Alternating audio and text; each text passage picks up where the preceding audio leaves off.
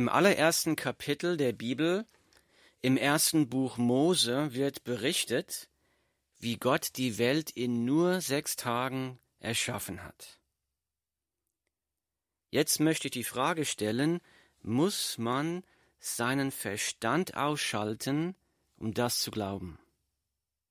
Muss man seinen Verstand ausschalten, um das zu glauben? Lasst uns zuerst einmal anschauen, was genau geschrieben steht. Ich habe jetzt nicht die Zeit, äh, das ganze erste Kapitel im ersten Buch Mose zu lesen. Das dauert ungefähr sechs Minuten. Ich werde nur den ersten Tag lesen und den sechsten Tag. Ich lese aus der Bibel. Im Anfang schuf Gott die Himmel und die Erde. Die Erde aber war wüst und leer, und es lag Finsternis auf der Tiefe, und der Geist Gottes schwebte über den Wassern. Und Gott sprach, es werde Licht, und es wurde Licht. Und Gott sah, dass das Licht gut war. Da schied Gott das Licht von der Finsternis. Und Gott nannte das Licht Tag, und die Finsternis nannte er Nacht. Und es wurde Abend, und es wurde Morgen, der erste Tag. Dann kommt der zweite, dritte, vierte und fünfte Tag und ich lese beim sechsten Tag weiter. Und Gott sprach, die Erde bringe lebende Wesen hervor, nach ihrer Art, Vieh, Gewürm und Tiere der Erde nach ihrer Art. Und es geschah so.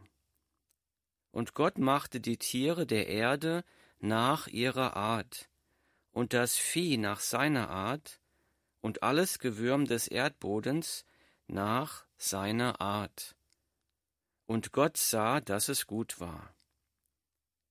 Und Gott sprach, Lasst uns Menschen machen nach unserem Bild, uns ähnlich. Die sollen herrschen über die Fische im Meer und über die Vögel des Himmels und über das Vieh und über die ganze Erde auch über alles Gewürm, das auf der Erde kriecht. Und Gott schuf den Menschen in seinem Bild. Im Bild Gottes schuf er ihn, als Mann und Frau schuf er sie. Und Gott segnete sie, und Gott sprach zu ihnen, Seid fruchtbar und mehrt euch, und füllt die Erde und macht sie euch untertan und herrscht über die Fische im Meer und über die Vögel des Himmels und über alles Lebendige, das sich regt auf der Erde. Und Gott sprach, siehe, ich habe euch alles samentragende Gewächs gegeben, das auf der ganzen Erdoberfläche wächst, auch alle Bäume, an denen samentragende Früchte sind. Sie sollen euch zur Nahrung dienen aber allen Tieren der Erde und allen Vögeln des Himmels und allem, was sich regt auf der Erde, allem, in dem eine lebendige Seele ist, habe ich jedes grüne Kraut zur Nahrung gegeben. Und es geschah so. Und Gott sah alles, was er gemacht hatte, und siehe, es war sehr gut. Und es wurde Abend, und es wurde Morgen, der sechste Tag.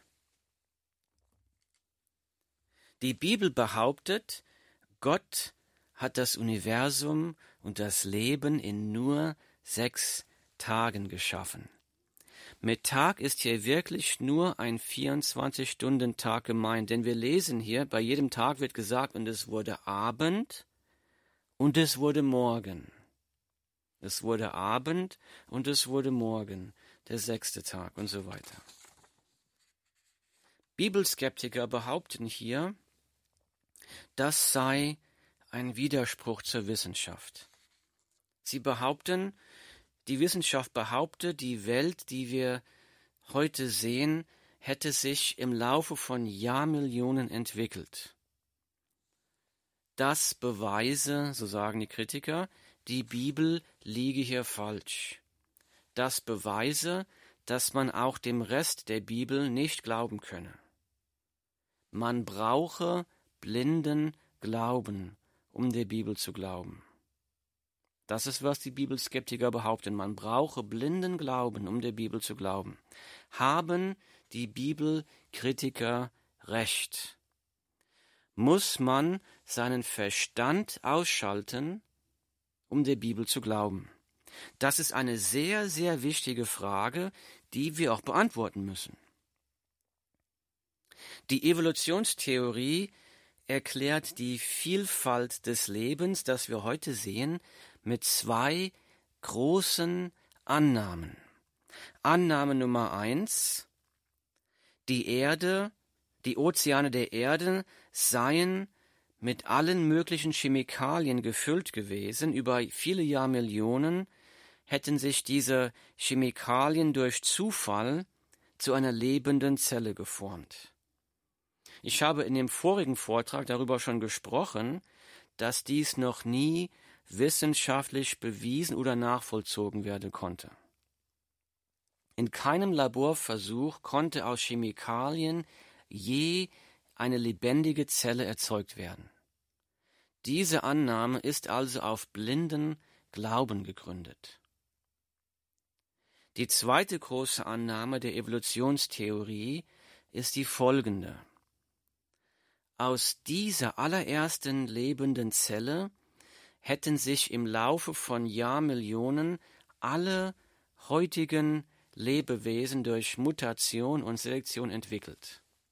Nochmal, also Annahme Nummer zwei von Evolutionstheorie sagt, aus dieser allerersten lebenden Zelle hätten sich im Laufe von Jahrmillionen alle heutigen Lebewesen entwickelt. Das ist, das bedeutet alle Pflanzen, alle Blumen, alle Bäume, alle Fische, alle Lebewesen der Erde, alle Vögel und auch der Mensch aus dieser allerersten lebenden Zelle.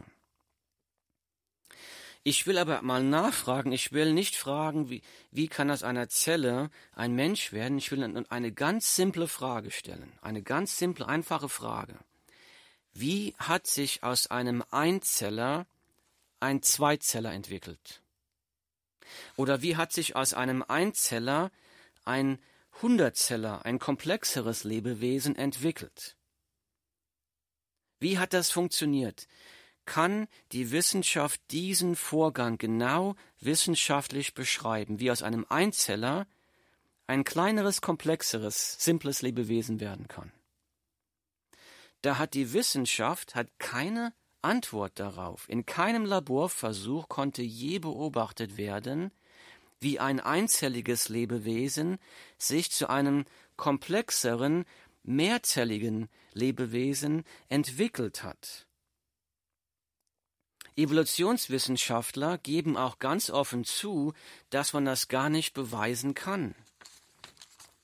Sie behaupten, weil sich so ein Entwicklungsprozess über Jahrmillionen hinziehe, wäre es unmöglich, so etwas in der Natur heute zu beobachten.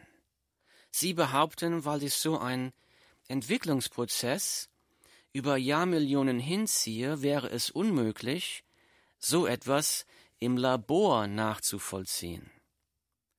Sie geben damit also ganz offen zu, dass ihre Theorie auf blinden Glauben gegründet ist. Die Evolutionstheorie ist also keine beweisbare Wissenschaft, sie ist eine Philosophie. Jetzt mag jemand fragen, wir können doch beobachten, wie sich Tierarten ihrer Umwelt anpassen. Ist das kein Beweis für die Evolutionstheorie? Das ist eine gute Frage. Die Frage war, wir können doch beobachten, wie sich Tierarten ihrer Umwelt anpassen, ist das kein Beweis für die Evolutionstheorie. Und die Antwort ist nein, das ist kein Beweis für die Evolutionstheorie. Nummer eins, Anpassung, die wie wir sie heute beobachten können, geschieht durch das Ein- oder Ausschalten von Eigenschaften, die schon im genetischen Code enthalten sind. Bei der Anpassung werden nie neue Eigenschaften erzeugt, es werden bloß Eigenschaften, die schon im genetischen Code enthalten sind, entweder aktiviert oder deaktiviert. Nummer zwei, wir haben bis jetzt nur Anpassungen beobachten können, die innerhalb einer Art stattfinden. Es konnte bis heute noch kein lebendiges Lebewesen gefunden werden, das sich gerade auf einer Entwicklungsstufe von einer Art auf dem Weg zu einer anderen Art befindet. Das bedeutet, die Anpassung der Tiere in ihrer Umwelt beweist nicht die Evolutionstheorie, es beweist die Genialität des Schöpfers. Jetzt mag jemand fragen, beweisen denn nicht die Fossilienfunde, dass sich das Leben über Jahrmillionen entwickelt hat? Die Antwort ist nein, das beweisen sie nicht. Fossilien könnten auch die Überreste einer weltweiten Flutkatastrophe sein, wie es in der Bibel beschrieben wird. Bei einer solchen weltweiten Katastrophe könnte man natürlich erwarten, dass Millionen von Lebewesen weltweit in meterhohem Schlamm begraben worden sind. Das heißt, Fossilienfunde beweisen eigentlich mehr, dass eine weltweite Sintflut stattgefunden hat, wie es in der Bibel berichtet wird. Selbst unter Wissenschaftlern wird die Evolutionstheorie immer mehr angezweifelt. Auf der Webseite descentfromdarwin.org findet man eine Liste von über 1000 führenden Wissenschaftlern von Universitäten aus aller Welt, die öffentlich dazu aufrufen, ich lese. Sie sagen, wir sind skeptisch, dass Evolution die Komplexität des Lebens erklären kann. Eine sorgfältige Prüfung der Beweise für die Evolutionstheorie sollte gefördert werden. Zitat Ende. Ich lese nochmal. Wir sind skeptisch, dass Evolution die Komplexität des Lebens erklären kann. Eine sorgfältige Prüfung der Beweise für die Evolutionstheorie sollte gefördert werden. Zitat Ende. Die Bibel behauptet, Gott hat das Universum und das Leben in nur sechs Tagen geschaffen. Das steht nicht im Konflikt mit beweisbarer Wissenschaft, das steht nur im Konflikt mit der unbeweisbaren Evolutionsphilosophie. Wir müssen uns also nicht entscheiden, glaube ich der Bibel oder glaube ich der Wissenschaft. Wir müssen uns entscheiden, glaube ich der Bibel oder glaube ich der unbewiesenen Evolutionsphilosophie. Eine Philosophie ist eine Geisteswissenschaft, genau wie Theologie eine Geisteswissenschaft ist. Man muss also seinen Verstand nicht ausschalten, um der Bibel zu glauben. Man muss seinen Verstand nicht ausschalten, um zu glauben, Gott hat das Universum und das Leben in sechs Tagen geschaffen. Wenn das, was wir hier in der Bibel gelesen haben, wirklich Wahrheit ist, wie kann das dein Leben hier und heute verändern? Ich muss, möchte dazu einen Vers lesen, den wir vorhin gelesen haben, und dazu betrachten. Ich lese 1. Mose 1, Vers 26. Da steht, und Gott sprach, lasst uns Menschen machen, nach unserem Bild uns ähnlich. Die Bibel, 1. Mose Kapitel 1, Vers 26. Hier sagt Gott, lasst uns Menschen machen, nach unserem Bild, uns ähnlich. Zu wem redet Gott hier? Jüdische Bibelausleger wissen nicht, was sie damit anfangen sollen. Denn äh, das erste Buch Mose gehört zur jüdischen Bibel. Sie wissen nichts damit anzufangen. Wir sehen auch im allerersten Vers in Kapitel 1, Vers 1 etwas Merkwürdiges. Ich lese, Im Anfang schuf Gott die Himmel und die Erde. Im hebräischen Urtext steht hier für Gott das hebräische Wort Elohim. Und das ist erstaunlich, denn Elohim ist eigentlich Gott In der Mehrzahl Eloah ist das hebräische Wort für Gott, für den einen Gott. Elohim steht hier für Gott in der Mehrzahl. Aber das Verb schuf ist in der Einzahl geschrieben. Am Anfang schuf Gott die Himmel und die Erde. Das scheint auf einen einzigen Gott hinzudeuten, der aber irgendwie in der Mehrzahl ist. Jüdische Bibelausleger wissen hiermit auch nicht, was sie damit anfangen sollen.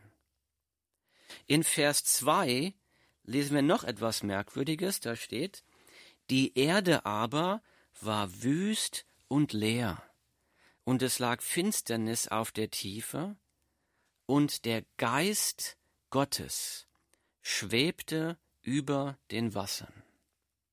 Und der Geist Gottes schwebte über den Wassern. Die Bibel 1. Mose 1, Vers 2. Warum steht hier nicht und Gott schwebte über den Wassern? Hier steht und der Geist Gottes schwebt über den Wassern. Im ganzen Rest von Kapitel 1, wir lesen nur Gott schuf, Gott sprach, Gott sah. Aber hier lesen wir der Geist Gottes. Der Text scheint Folgendes anzudeuten, schon im ersten Kapitel in der Bibel. Nummer eins, der Text deutet an, es gibt nur einen Gott.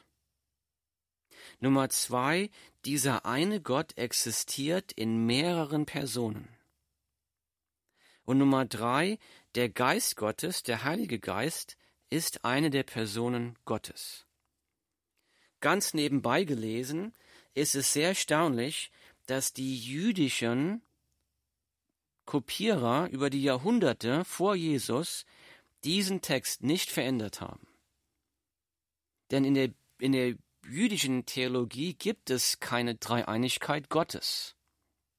Das beweist die Glaubwürdigkeit, die, Akku, die, die Genauigkeit der Bibelkopien, die wir heutzutage haben. Die Juden haben das nicht wegradiert oder aus oder verändert, die haben das tatsächlich, so wie der Urtext stand, kopiert über die Jahrhunderte hinweg bis heute. Aber die Frage ist, ja, also es scheint einen Gott zu geben, dieser dreieinige Gott. Ich lese dazu mehr aus dem Neuen Testament. Dazu lese ich aus dem Evangelium nach Johannes. Und hier wird geht's über Jesus Christus. Da steht, im Anfang war das Wort, und das Wort war bei Gott, und das Wort war Gott. Dieses war im Anfang bei Gott, alles ist durch dasselbe entstanden, und ohne dasselbe ist auch nicht eines entstanden, was entstanden ist. In ihm war das Leben, und das Leben war das Licht der Menschen. Das wird über Jesus Christus hier berichtet. Wir lesen hier, dass Jesus Christus im Anfang bei Gott war und dass Jesus Christus Gott ist. Und der steht am Anfang war das Wort und das Wort war bei Gott und das Wort war Gott. Jesus Christus ist Gott. Und wir lesen, alles ist durch dasselbe entstanden, ohne dasselbe ist auch nicht eines entstanden, was entstanden ist. Das heißt, Jesus war Teil dieser Schöpfung, dieses, des Schöpfers. Wir können also schon im ersten Kapitel der Bibel, im ersten Mose Kapitel 1, schon Hinweise finden auf die Dreieinigkeit Gottes. Was bedeutet die Dreieinigkeit Gottes? Die Dreieinigkeit Gottes sagt, es gibt nur einen Gott. Es gibt einen Gott. Dieser eine Gott existiert in drei Personen. Gott der Vater, Gott der Sohn, Gott der Heilige Geist. Das übersteigt unser Vorstellungsvermögen. Ein Gott in drei Personen, wir können uns das nicht vorstellen. Aber wie kann diese Dreieinigkeit Gottes bei der Schöpfung dein Leben heute verändern? Ich lese weiter aus Johannes. Ich lese weiter in Verse 10 bis 12. Da sagt das Wort Gottes, er, Jesus, war in der Welt und die Welt ist durch ihn geworden. Doch die Welt erkannte ihn nicht. Er kam in sein Eigentum, und die Seinen nahmen ihn nicht auf. Allen aber, die ihn aufnahmen, denen gab er das Anrecht, Kinder Gottes zu werden, denen, die an seinen Namen glauben. Zitat Ende. Die Bibel, Johannes Kapitel 1, Verse 10 bis 12. Das ist eine ganz mächtige Aussage hier. Der Schöpfer Gott, der Schöpfer, der das Universum in sechs Tagen geschaffen hat, allmächtig, heilig, allgegenwärtig, allwissend, dieser großartige, starke Gott ist kein ferner Gott. Dieser großartige, dreieinige Gott, Gott der Vater, Gott der Sohn, Gott der Heilige Geist, kam vor 2000 Jahren als Mensch in diese Welt. Der Text sagt, er war in der Welt, und die Welt ist durch ihn geworden, und die Welt erkannte ihn nicht. Gott wurde Mensch, er kam zu uns, er lebte unter uns. Wir lesen weiter, er kam in sein Eigentum und die Seinen nahmen ihn nicht auf. Ganz großartig. Warum kam Gott als Mensch in die Welt vor 2000 Jahren? Wir lesen hier, die Seinen nahmen ihn nicht auf. Sein großes Problem, die Menschheit hat sich von Gott abgewendet. Die Menschheit will Gott nicht. Die Menschheit will so leben, als ob Gott nicht existiert. Der Mensch will frei sein von Gott. Der Mensch will selbst entscheiden, was gut und böse ist. Und so lebt der Mensch vor sich hin, ist Gott undankbar und ignoriert Gott. Das nennt die Bibel eine ganz große Sünde. Und der gerechte und heilige Gott hätte das Recht und die Macht und die Kraft, die Welt zu zerstören, die Menschheit zu bestrafen für die Ablehnung von Gott. Aber der liebende, heilige Gott kam aus großer Liebe zur Welt, aus großer Liebe zu dir, in diese Welt vor 2000 Jahren als Mensch. Warum? Warum kam er zur Welt als Mensch? Wie hat das der Menschheit geholfen? Wir sehen ja die Liebe Gottes in diesem Text. Denn so sehr hat Gott die Welt geliebt, dass er seinen einzigen Sohn gab, damit jeder, der an ihn glaubt, nicht verloren geht, sondern das ewige Leben hat. Gott in seiner großen Liebe zu dir will nicht, dass du verloren gehst. In seiner großen Liebe zu dir will Gott, dass du zu ihm umkehrst, dass du Frieden machst mit ihm, dass du Gemeinschaft hast mit ihm, eine Beziehung der Liebe. Gott will keine tote Religion, er will eine lebendige Beziehung haben mit dir. Aber deine Sünde hält dich davon ab. Und Jesus Christus kam in die Welt vor 2000 Jahren aus Liebe zu dir, um für deine Sünden am Kreuz zu sterben. Um für dich zu sterben. Und Jesus Christus ging freiwillig zum Kreuz. Und am Kreuz ist er stellvertretend für dich gestorben. Am Kreuz hat er die Strafe, die dir gilt, auf sich genommen. Aus Gnade und Barmherzigkeit zu dir. Wie kann ich dieses Geschenk, diese Vergebung der Sünden, das ewige Leben, Frieden mit Gott, wie kann ich dieses Geschenk, das Gott jedem Menschen anbieten möchte, annehmen? Wir können uns das nicht erarbeiten, ist ein Geschenk der Gnade des liebenden Gottes, des liebenden Schöpfers. Ein Geschenk, das wir nur annehmen müssen. Der Text sagt, er kam in sein Eigentum und die Seinen nahmen ihn nicht auf. Allen aber, die ihn aufnahmen, denen gab er das Anrecht, Kinder Gottes zu werden, denen, die an seinen Namen glauben. Das Wort Gottes ruft dich auf, Gott ruft dich auf, werde heute ein Kind Gottes durch Jesus Christus.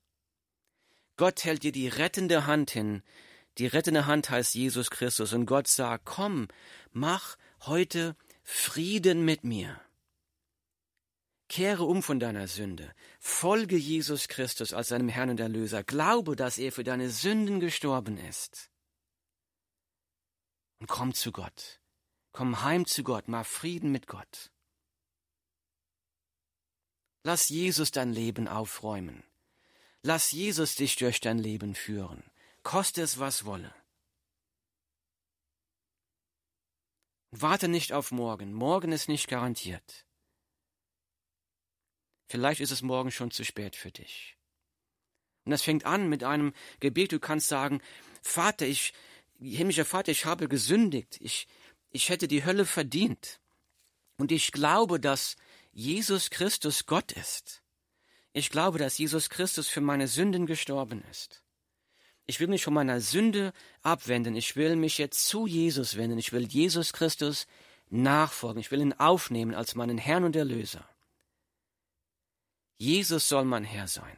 Und wenn du so etwas betest, dann ist es ein Anfang der lebendigen Beziehung mit Jesus Christus. Dann kommt die Kraft Gottes in dein Leben.